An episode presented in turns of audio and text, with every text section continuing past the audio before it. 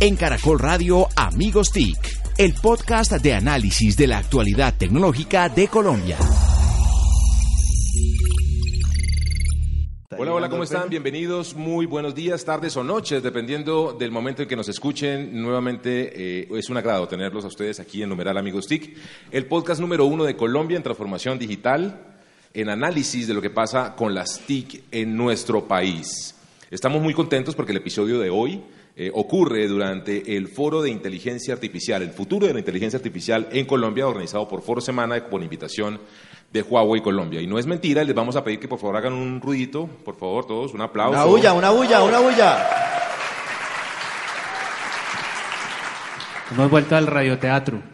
Nos acompañan, como siempre, nuestros amigos TIC, arroba Santiago Pinzón G, arroba Joler Restrepo, arroba Solano y, como siempre, llegando tarde, Mauricio, arroba Mauricio Jaramil. Estaba con nosotros y fue el que más temprano llegó, pero bueno, señor, ¿qué pasó? Así funcionan las cosas. La edad, Eh, la edad. No, es para no perder la costumbre de que ustedes hagan un poco de matoneo por la puntualidad, pero Bueno, aquí estábamos desde las 7 y 20. nos presentamos, Mauricio. ¿Su merced se quiere presentar, por favor? Muy bien, pues muy rápidamente, soy Mauricio Jaramillo Marín, periodista, director de ImpactoTIC.co eh, y miembro de Amigos TIC. Y aquí estamos para divertirnos, aportar y aprender muchísimo de nuestro invitado. Así es. En el tema de inteligencia artificial hemos hecho eh, como grupo mucha investigación, mucho eh, racionamiento y hemos también analizado la situación. Es bastante compleja en Colombia en el sentido de que hay una gran oportunidad, como lo vimos en la conferencia previa, y ahorita les vamos a contar el súper invitado que tenemos para este episodio del podcast. Eh, pero hay un tema relacionado con el talento, que es un reto muy importante en esta región, del cual hablar- hablaremos con nuestro invitado. También queremos indagar hacia dónde va eh, el tema de apropiación de este sector, de esta tecnología, más bien, de esta plataforma en inteligencia artificial. Como le habíamos comentado, ¿no? Creo que LinkedIn hizo un estudio por ahí de- del talento de inteligencia artificial en Colombia, ¿no? Sí, hicieron un rastreo de hojas de vida en LinkedIn encontraron que solamente 14 personas en Colombia tienen altas capacidades en inteligencia artificial. Muy Entonces, bien. es Y la Andy también en la, en la encuesta eh, que hace, eh, muy interesante, empresarial, hay unos datos muy chéveres de, de lo que está pasando con inteligencia artificial en Sí, nuestro es, país. es muy oportuno. Estamos presentando la encuesta de transformación digital en, hace un par de meses y la dividimos por manufactura y servicios. El uso de inteligencia artificial en manufactura es apenas del 14% y en el sector servicios es apenas del 17%. Es decir, hay un, gran escenario de oportunidad para lo que es apropiación tecnológica y ahorita con nuestro invitado vamos a hablar de qué sectores pueden aprovechar más inteligencia artificial. Bueno, tenemos a Suraj Shinde, él es experto internacional en inteligencia artificial, trabaja para Everis. Tú eres de la India, ¿verdad? Ah, Sí, soy de la India, pero Bueno, tengo tú- como 18 años viviendo en México. En México, muy bien. Nos contabas que venías de un vuelo un poco cansado y que el café no había funcionado. En Colombia usamos una cosa que se llama aguardiente, ¿no? Sí, escuche de eso, así me gustaría probar. Y, y- y hoy, y hoy es jueves, ¿no? Entonces le puede servir un poco De diciembre. Ah, ok. Y en diciembre, sí. Pues muy bien, un aplauso muy especial para Suraj, nuestro invitado hoy. Gracias, gracias. Muy bien, entonces la primera pregunta, Suraj. Hablaste, de, eh, eh, y para nuestros oyentes, eh, les queremos contar que previo a, a- a este podcast tuvimos una presentación muy interesante de Suraj y, y hablabas mucho de los sabores de la inteligencia artificial, las aplicaciones que hay, las tecnologías. Eh, pero yo quisiera ahondar un poco más en la experiencia pura y dura que tienes tú en, en el uso ya real en campo de la inteligencia artificial. Sí, es que, como comentas, y es, es muy buen punto que tocaste, el tema de talento, ¿no? Es como, ah, hay, hay varios temas, tres o cuatro temas que eh, son, principalmente, ah, son principales para la adopción de inteligencia artificial. Uno es el tema de talento, ¿ok? Así es. Otro es el tema de los datos, porque cuando hace un rato estuve hablando de datos, digo, sí hay muchos datos, pero ¿cuántos datos tenemos acceso? Es que, por ejemplo, yo si quiero hacer el día de hoy una prueba o una- un, un experimento, no tengo datos, tengo que estar buscando a dónde conseguir los datos.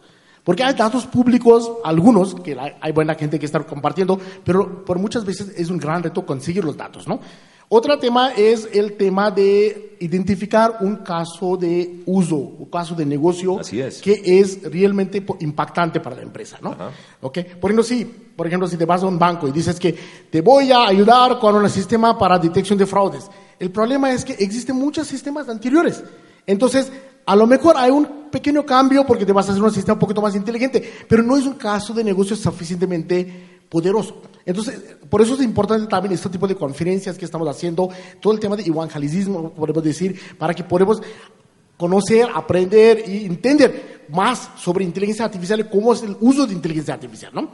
En tema de talento me sorprende algo, porque realmente día de hoy, si yo puedo pensar hace 20, 22 años, cuando literalmente el Internet era nuevo y no había información, no había acceso a información. En esta época, si tú decías que había un uh, problema de, de, encontrar talento, era entendible, porque no había, había unos, mi primer trabajo como programador de Java, me dieron un libro y me dijeron, aquí está el libro. De Java. De Java. Yo empecé así trabajando en Java y no conocía Java realmente, nada más conocía CS++, de que aprendí en la escuela y en el primer trabajo me, me dijeron, hay un trabajo en una empresa en, en, en un lenguaje que se llama Java.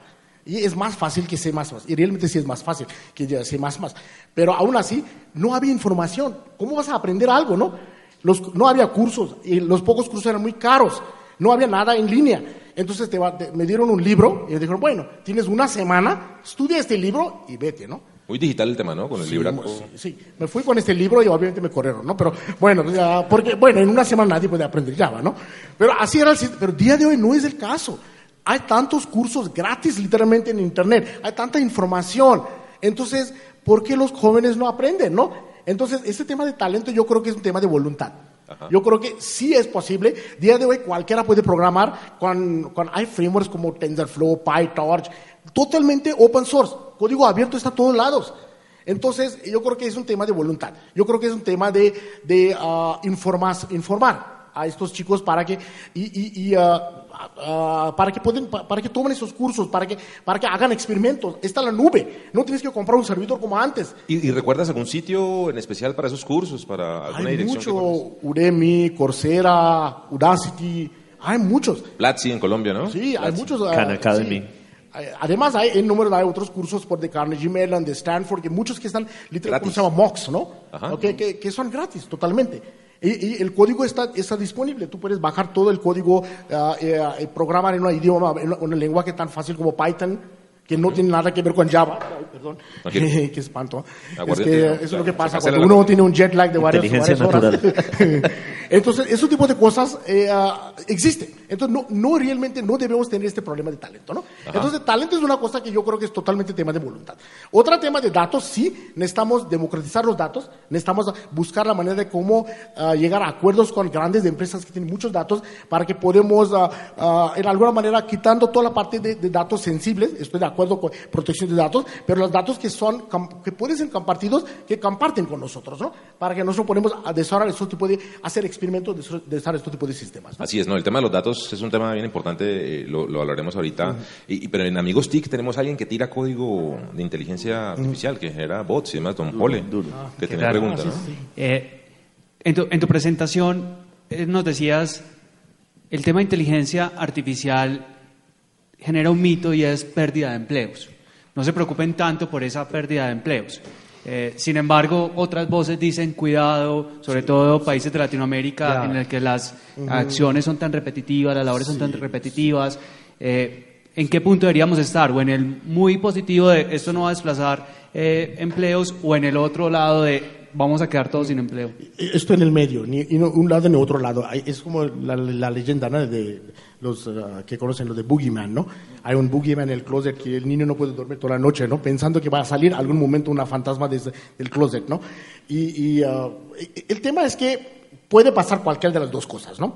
Pero día de hoy, con la, con la sofisticación y madurez que tiene inteligencia artificial, no, eh, ninguna inteligencia artificial puede reemplazar a un humano. Todavía no.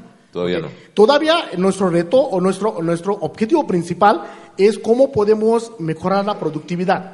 ¿Cómo podemos crear una herramienta para que pueda aumentar la capacidad?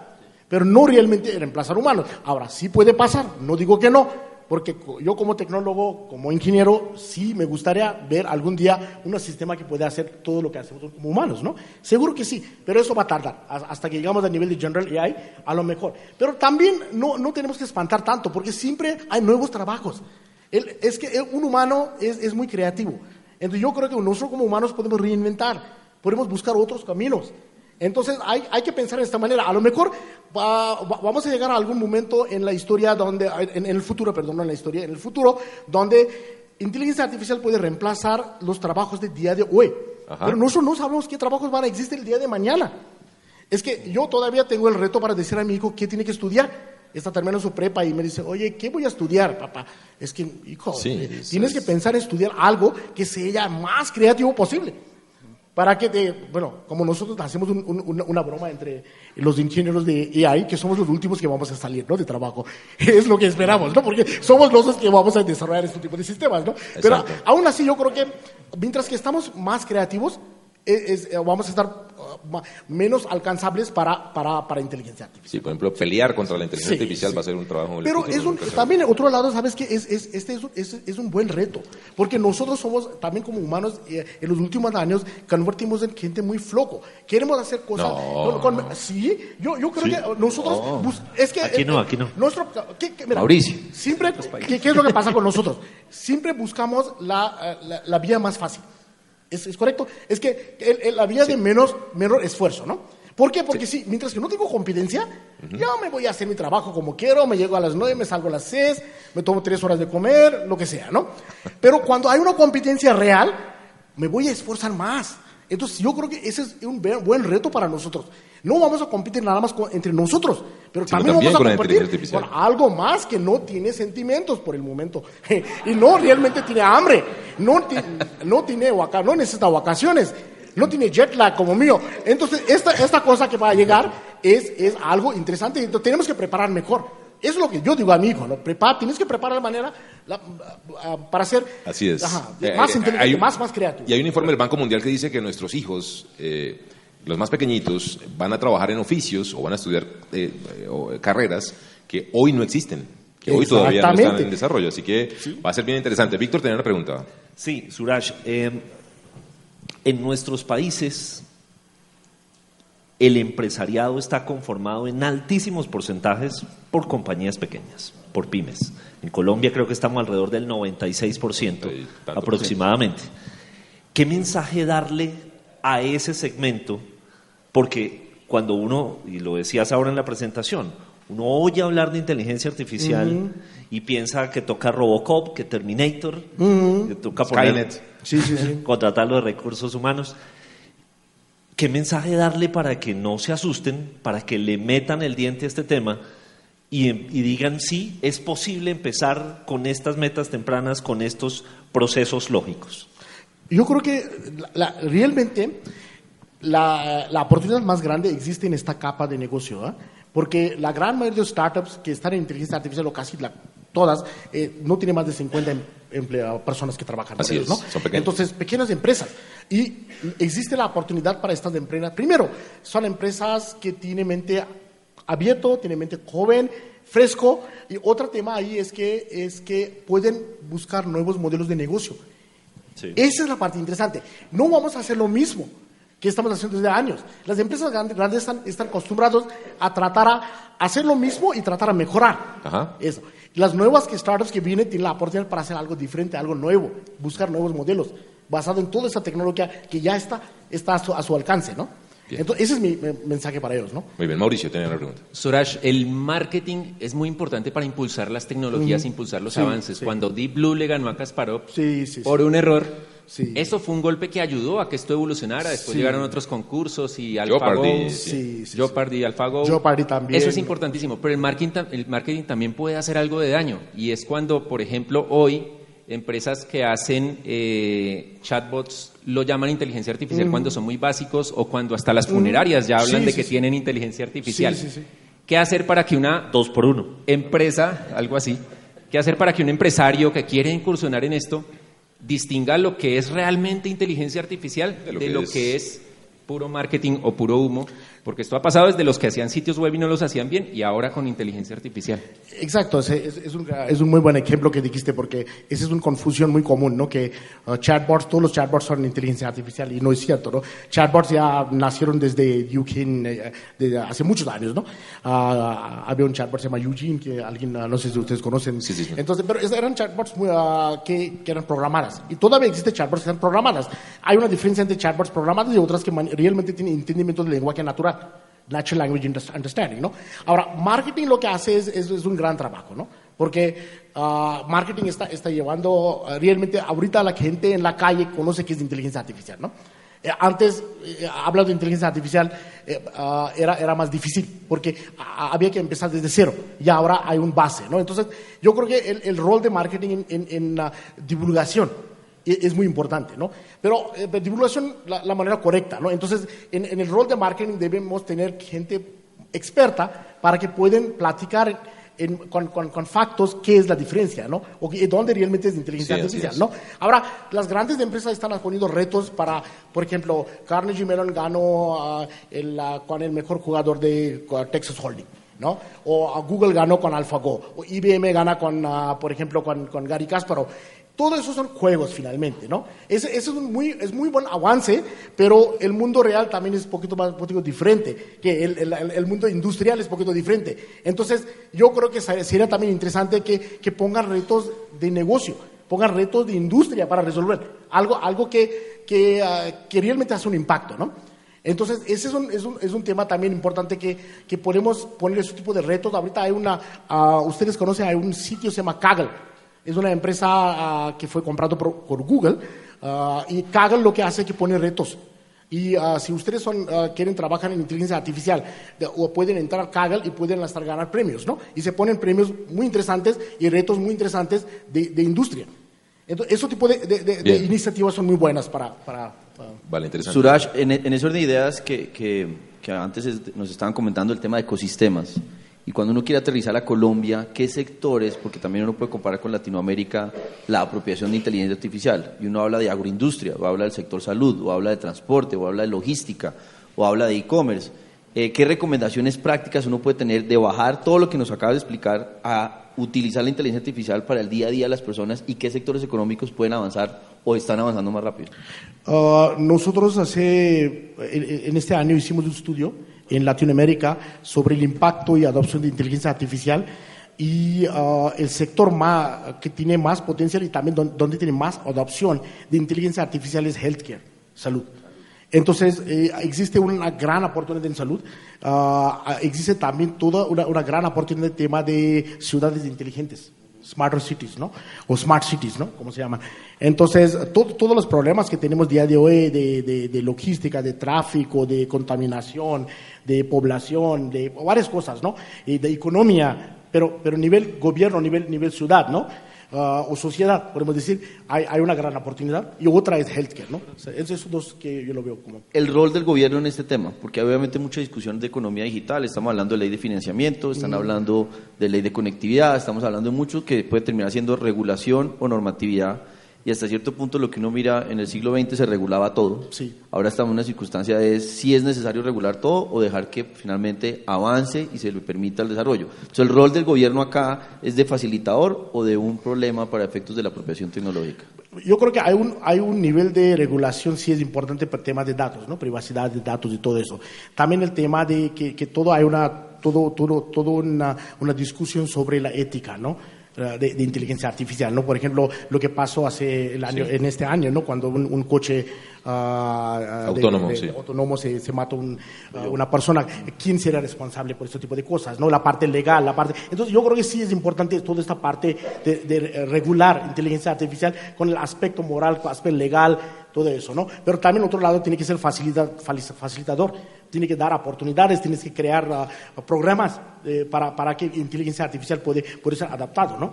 Porque el, el, el, el- el gasto mayor en inteligencia artificial es, es muy interesante, pero es, es, es- talento. ¿eh? lo que, lo que, Sí, cuando tú hagas un proyecto de inteligencia artificial y hagas tu, uh, tu plan de proyecto, vas a ver que el costo principal es pagar a la gente. No, no, Claro. no, no es el problema de procesamiento, no es el problema de datos.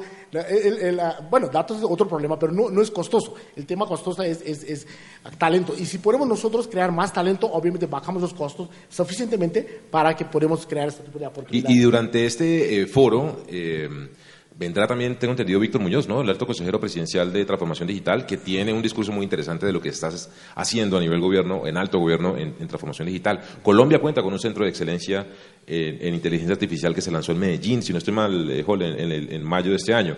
Sí, Así que... de, ro- Andy- de robótica de AI en eh, Ruta N, que se lanzó. Y Everest también está Sí. montando lo mismo en Medellín y lo que es interesante acá es eh, el Foro Económico Mundial también está contemplando crear eso en, en Ruta N. Sí, y antes también el, el Centro de Excelencia eh, de la Javeriana, con apoyo de Mintic y muchas otras empresas.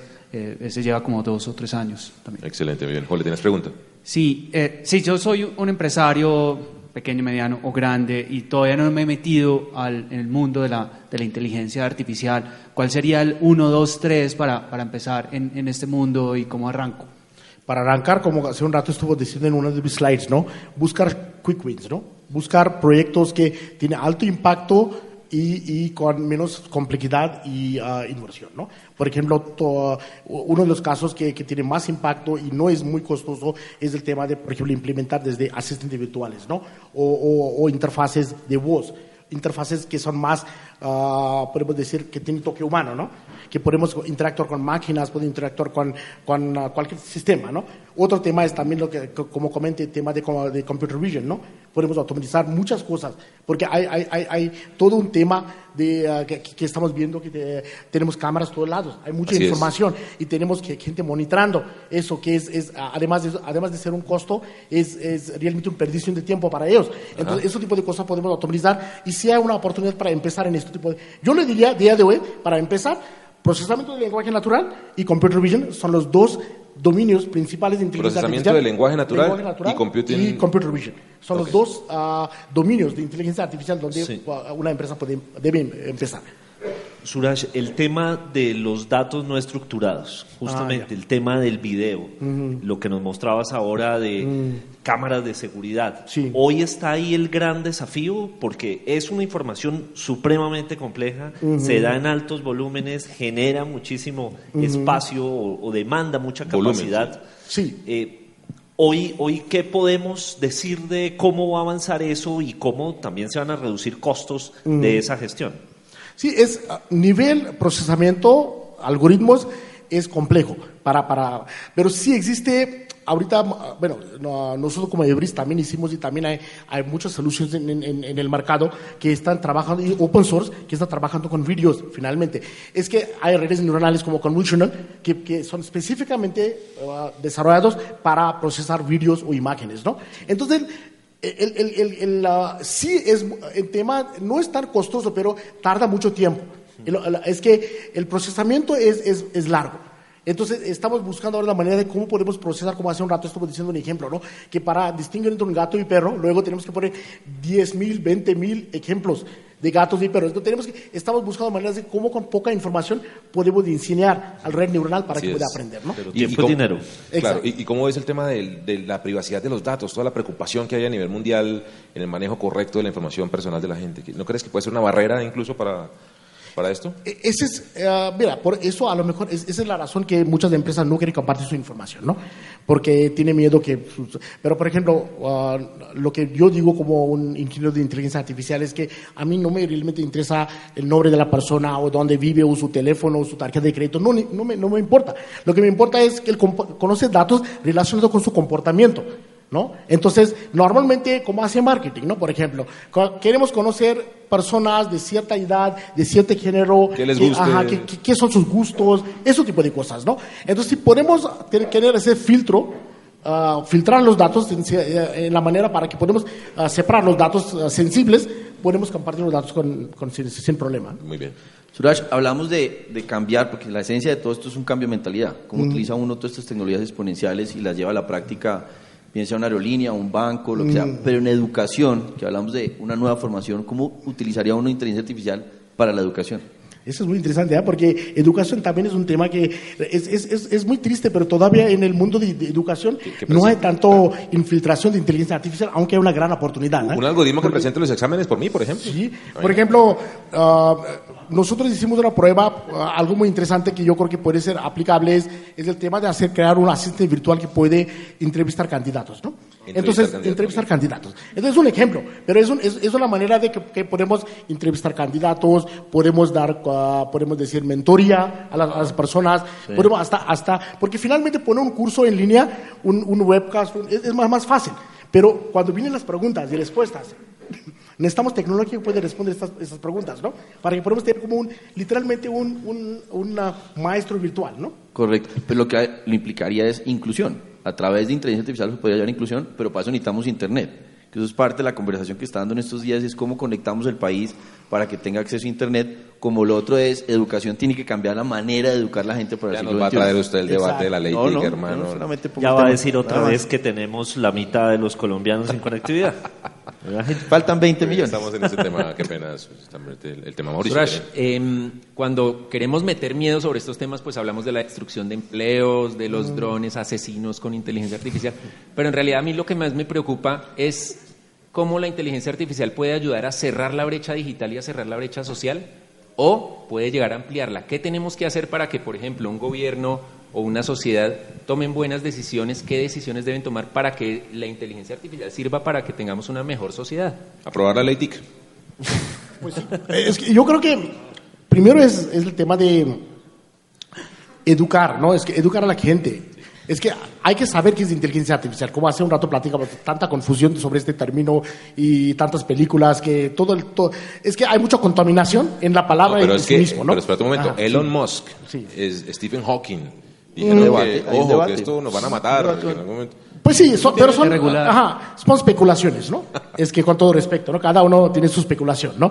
Y hay algunos que nada más hacen cosas para, para marketing, ¿no? Para decir algo, ¿no? Es como, ah, sí, es, es muy- fácil para, para decir algo totalmente apuesto para que pues, podemos llamar atención, ¿no? Y, y no digo que no puede pasar, sí puede pasar, pero otra vez es el mismo, ¿no? Depende de cómo nosotros mismos educamos, ¿no? ¿Tú cómo vas a saber que tu hijo va a ser un asesino o, o un, un- un doctorado? Depende de ti, ¿no? Y, y depende del niño también, obviamente, en este caso. Pero si tú educas bien, a, tu, a tu niño siempre va a ser un buen hombre o una bu- buena mujer, ¿no? Es lo mismo con inteligencia artificial. Considéralo como niños, considéralo que tenemos que entrenarlos porque eh, todo, todo está basado en entrenamiento. Si entrenamos en la manera correcta, por ejemplo, ahorita hay todo un tema de, que tiene que ver con bias, que es ah, inclinación, ¿no? Por, por ejemplo, hay muchos sistemas que tienen mucho bias sobre género, sobre razas. Entonces, ¿Qué es que estamos haciendo? Estamos tratando de balancear los datos para que no tengamos este tipo de bias adentro de los datos que puede crear este tipo de, de, ah, de inclinaciones, ¿no? Entonces, esto tiene que ver to- totalmente con cómo tú, cómo, cómo tú quieres crear tu sistema, ¿no? Muy que lo de fondo es la tecnología no tiene ideología, no es buena, es malas. Por el Precisamente momento, ajá, cómo exacto, uno utiliza exacto. la tecnología. Es como una arma, ¿no? Que no, no, eh, no tienes ninguna inclinación a matar a nadie, es de la persona quien tiene que hacerlo, ¿no? Es lo mismo. Muy bien, Víctor, nos queda un minutico para... Sí, una rápida, Suraj. ¿Cómo puede ayudar inteligencia artificial para una necesidad que tienen todos los estados, los gobiernos? Transparencia, lucha contra la corrupción. Era la más cortica, ¿no? Le dije un minuto y me ante preguntas. Sí, porque ah, Fácil, fácil. es que, bueno, eso Para es como- cerrar puso la fácil. E- e- Eso es como un punchline de muchos gobiernos, ¿no? Que quitar la corrupción, ¿no? Pero ah, yo creo que, otra vez, como platicamos, ¿no? es una herramienta. Eh, ah, ah, todo depende de, de- de- de- la tendencia, de la, de la educación de las personas mismas, ¿no? Sí, el, el tema es que hay sistemas, por ejemplo, alguna vez yo tuve la oportunidad de presentar a un gobierno ah, un tema de cómo podemos detectar con análisis de vídeos corrupciones en, en, en oficinas de gobierno, ¿no? Entonces sí podemos ah, buscar comportamientos, ¿no? Finalmente es un comportamiento, ¿no?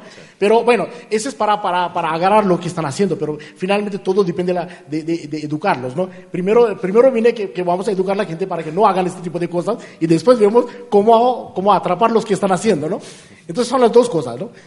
Muy bien, eh, él es Suraj, un aplauso para él, nuestro experto Gracias. Gracias, gracias. internacional. Muy interesante. Charla, ya sabes, aguardiente para despertarnos. A todas ustedes también les queremos agradecer la sintonía, compartir este podcast también en las redes sociales con numeral Amigos TIC. Los esperamos en una próxima emisión. Muchas gracias.